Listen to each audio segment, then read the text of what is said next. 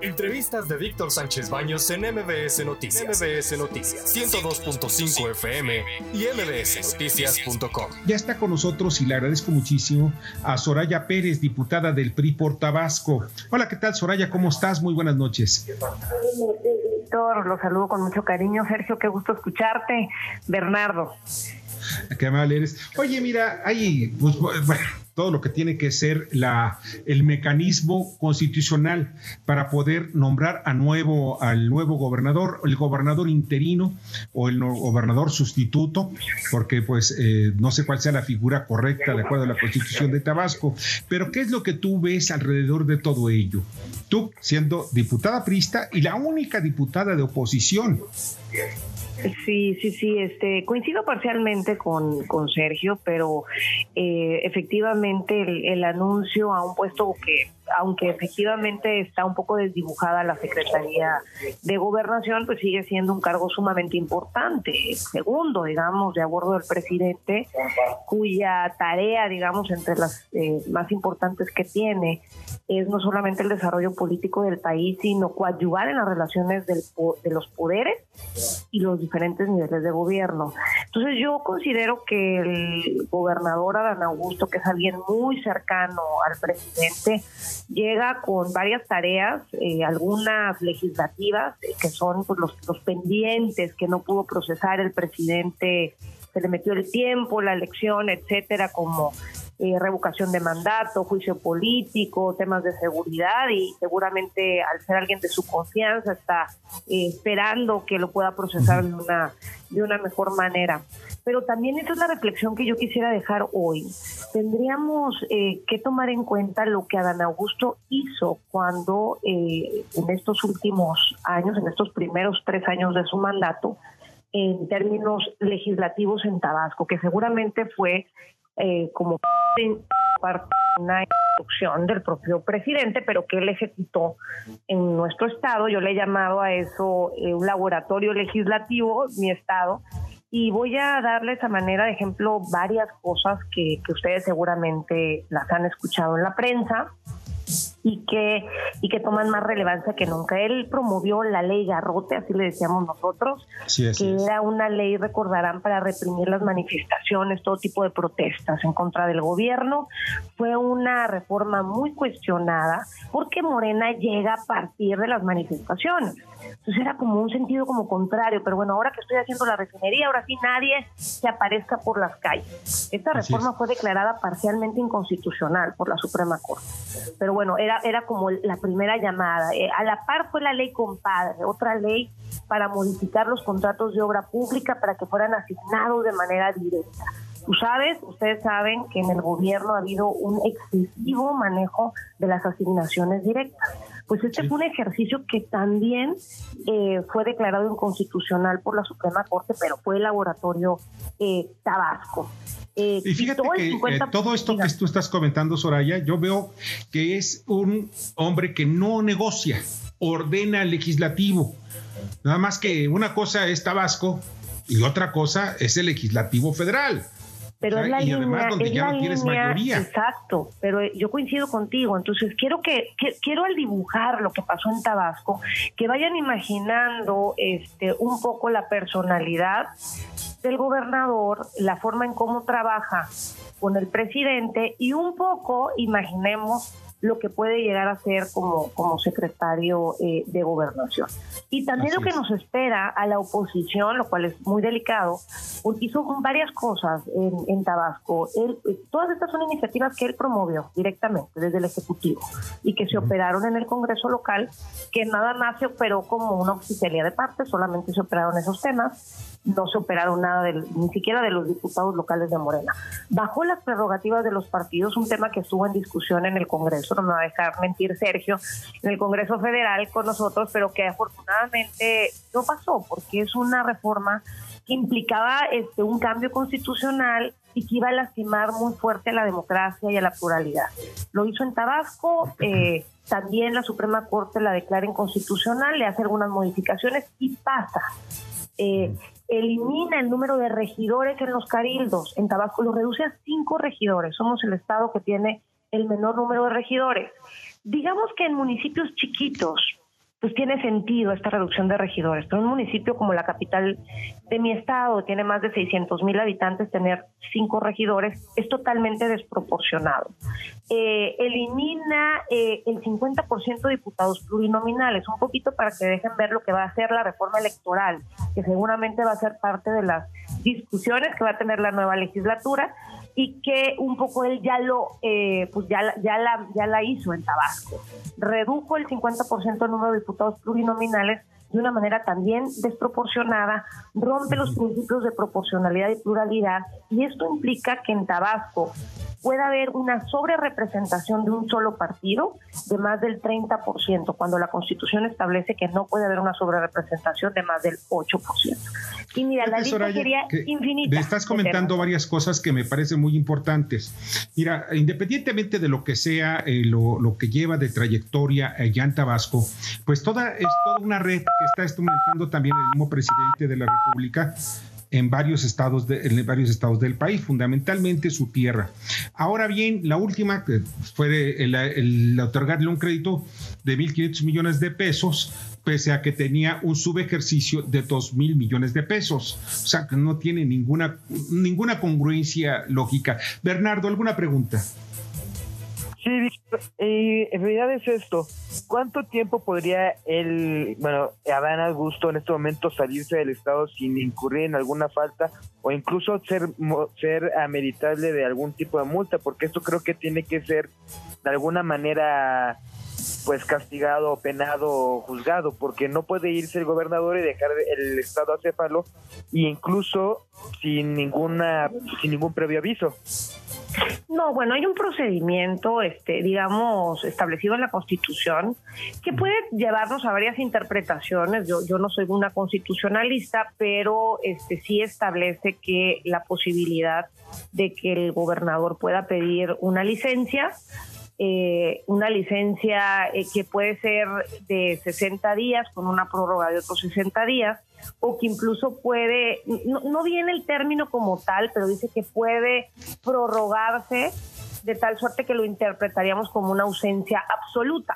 Y la otra opción es la renuncia, que desde mi punto de vista no aplica. De hecho, él no habla de una renuncia, sino él habla de una licencia temporal e indefinida que no está en la Constitución, pero que por lo pronto rebasaría el término de los 120 días. El procedimiento que marca eh, la Constitución, evidentemente, sería que eh, el Congreso local autorice esta licencia y llame en los siguientes 60 días, se constituya como un colegio electoral y se decida quién va a ser el gobernador sustituto, no interino ya, el interino sería el secretario de gobierno quien asumiría eh, parcialmente las funciones en tanto se designa el gobernador sustituto y el gobernador sustituto, desde mi opinión, habrá que estudiarlo y a ver cómo presenta esta licencia el, gobernador, pero en teoría ya no tendría cabida el regreso del gobernador, sino este gobernador sustituto tendría que terminar el, el, el, resto de los tres años que quedan de gobierno, porque así lo establece este, la Constitución,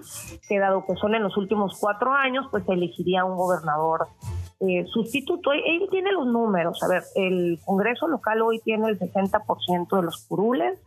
No se requiere más que se constituya el Congreso Electoral con dos terceras partes, pero por mayoría absoluta se saca la aprobación de la licencia. Entonces, tampoco va a ser una, este, una complicación, digamos, en el Congreso local. Lo hemos visto con toda esta historia que les platiqué de, todas las iniciativas que ha metido. La, prácticamente todo, todo se aprueba sin, moverle ni una coma a nada. No, no ha habido espacio de.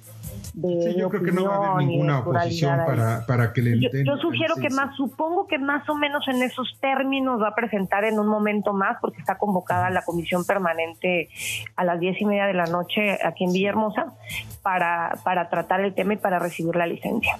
O sea, quien quedaría como interino sería Constantino de la Vega Asmitia y posiblemente ya están mencionando los nombres de los, del sucesor, pero tendrían tiempo suficiente para que el 4 de septiembre que inician el periodo ordinario de sesiones pueda participar y pueda ser a través de todo el Congreso local. Eso es un punto de vista. Tengo una hipótesis que tal vez no se esperen mucho tiempo. Esa es una hipótesis muy personal. Que sea el mismo Sí, creo que lo van a operar con esta eh, legislatura local. Tengo esa impresión, pero, pero bueno, vamos a esperar a ver cómo, cómo lo, lo procesa los nombres que se están mencionando, pues es uno de ellos es de Rosalinda, la esposa del gobernador de Chiapas, Rutilio Escandón, Rosalindia eh, López, que es hermana del actual gobernador.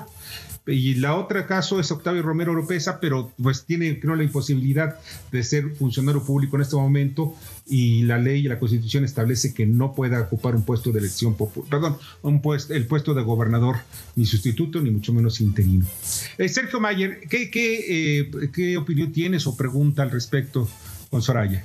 Sí, muchas gracias. Yo primero que nada quiero eh, saludar y felicitar a Soraya Pérez eh, por su nombramiento que tuvo el día de hoy, porque se nombró como líder de la fracción parlamentaria del PRI en Tabasco. Enhorabuena.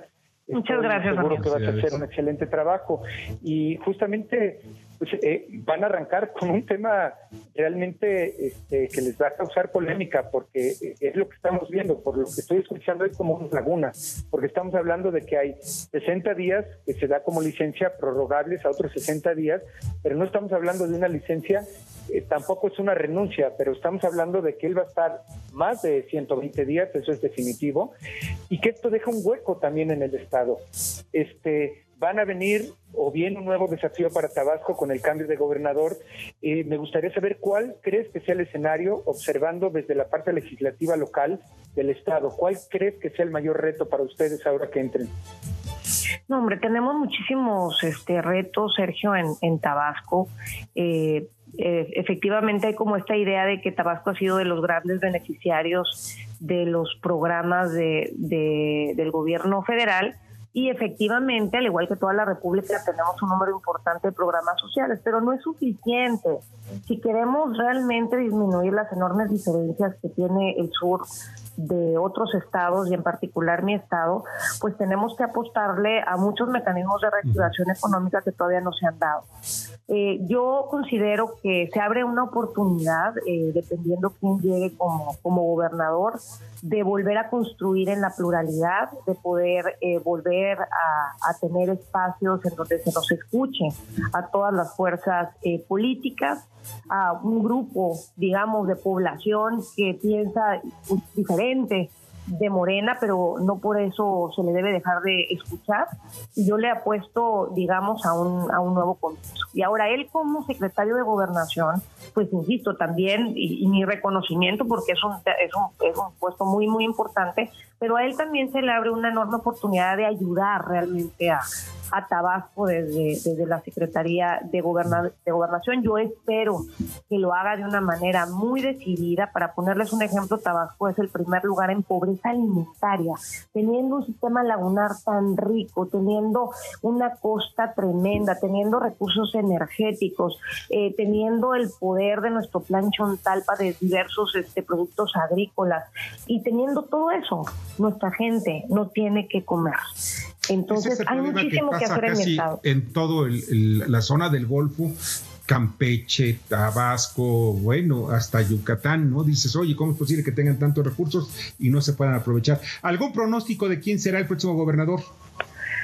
Híjole, la verdad, este, han barajeado varios nombres, eh, todos con una trayectoria importante, eh, Enrique Priego Oropesa, este, Jaime Lastra eh, Bastar, eh, que eh, estaba a punto de tomar o estará a punto de tomar este, posesión igual como, como diputado local e incluso como presidente de la Jucopo en, aquí en el Congreso local. Se ha barajeado a Raúl Ojeda, que fue, ha sido varios veces candidato a gobernador. Que ¿Y Rosalinda? También al presidente.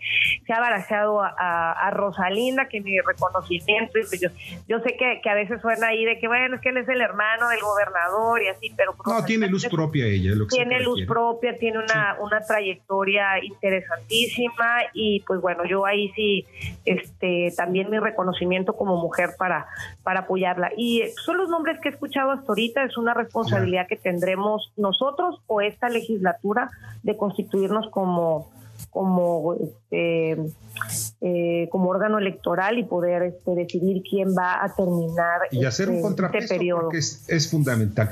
Pues Es mira, Soraya, fundamental. agradezco. Fíjate que, Sí. perdón que, perdón, se me, eh, Sí. se me pasó dar un dato que, que quizás valga la pena, que es lo que lamento, digamos, digo, a mí, a mí este, tengo que reconocer que siempre que llega un tabasqueño, pues viene la esperanza, ¿no?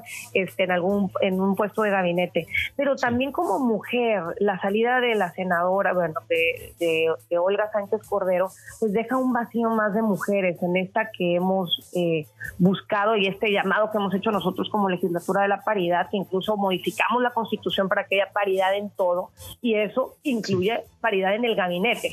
Entonces se siguen saliendo mujeres del gabinete que no son sustituidas por mujeres. Ojalá y haya un enroque y llegue una mujer al, al- como gobernadora y llegue pronto, ¿no? Bueno, pues ojalá. Pues te agradezco muchísimo, Soraya. Pasa excelente noche. Muchas gracias. Igualmente, un abrazo a los tres, bendiciones. Escucha a Víctor Sánchez Baños en MBS Noticias. MBS Noticias 102.5 FM y MBSNoticias.com. Lunes a viernes, 9 de la noche, tiempo del centro de México.